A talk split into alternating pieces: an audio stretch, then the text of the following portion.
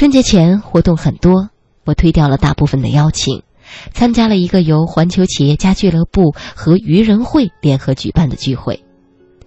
环球企业家俱乐部的成员自然是成功的企业家，而愚人会则是由文化、新闻、教育、企业等各界好友聚到一起时一种调侃的称谓。我在去年也被他们拉入其中，分享绿色、健康、和平的理念。愚人会中有一些我喜欢的年轻人，这也是我参加这个活动的理由之一。根据主办方的要求。参加活动的人都应准备一份代表幸福的小礼物。我带去了刚刚出版的新书《破译命运密码》。众人的礼物被放在一个个袋子里，堆在小车上，推至每个人面前自由挑选。我让服务人员随意拿了一份，打开袋子，是朋友带来的一本电子相册。我那本《破译命运密码》。不知落到了谁的手里。活动搞得相当热闹，如惯常的辞旧迎新一样，总免不了回望和展望。在一系列的程序之后，到了本次活动的中心议题——探究幸福的谜底。这是主办者精心策划的。在多名主持人的联合主持下，来宾们一个个上台即兴发言。关于幸福是否只存在于物质财富的数字和浮华的现象之中？幸福的真相到底是什么？是否更多存在于家庭关系、朋友情感、身心健康、个人价值或个人自由之中？大家发表的见解精彩，各具特色。我呢，也发表了我的看法。我认为，没有所谓单纯的幸福。幸福就是和不幸福的事情保持一种对比。当一个人对什么是不幸福没有真切感觉的时候，对幸福是无法体验的。佛教说有情即苦，人天生对痛苦就是有感觉的。婴儿一出生，饿了会哭，困了会闹，没有一个生命对痛苦没有感觉。佛教的创始人释迦牟尼本是出身高贵的王子，生来就拥有世俗人所渴望拥有的一切：权力、财富和美色。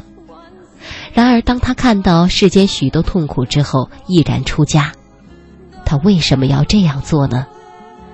他在追求对痛苦的解脱，那在他来说是一种幸福。有思想家说，生命的本质。是焦虑。一个人希望比较长久的把握幸福，首先对不幸福要有思想准备。针对现场朋友的发言，我接着做了类似的反方的陈述。有人说上有老下有小，尽享天伦之乐很幸福。可是如果有一天老人去世了，或者孩子成长的不顺利，你是不是就不能幸福了呢？又有人说，幸福就在于做自己喜欢做的事情。然而，许多人都在不得不做着一些并非自己喜欢的事，这是否就不能幸福了呢？还有人说，幸福就是有几个心心相印的好朋友。然而，背叛的事情时有发生，甚至会给自己极大的伤害。这时，你是否就不能幸福了呢？也有的朋友说，对幸福的理解是成功。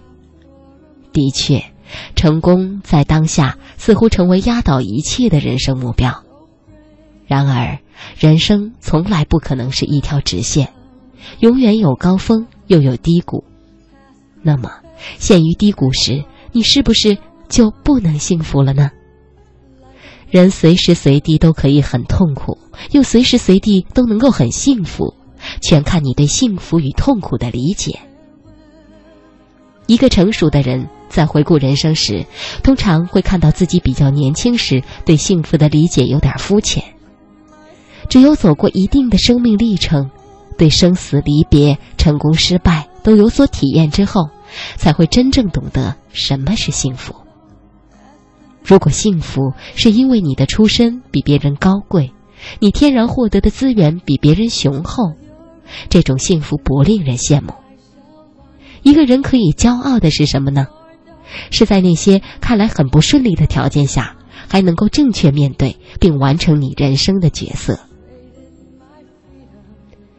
现代人可能为自己不够成功而焦虑，为得不到更多的爱而焦虑。可是，我们是否想过，这个世界上还有许多不幸的人？他们有的身患重病，有的衣食无着，有的孩子失去父母。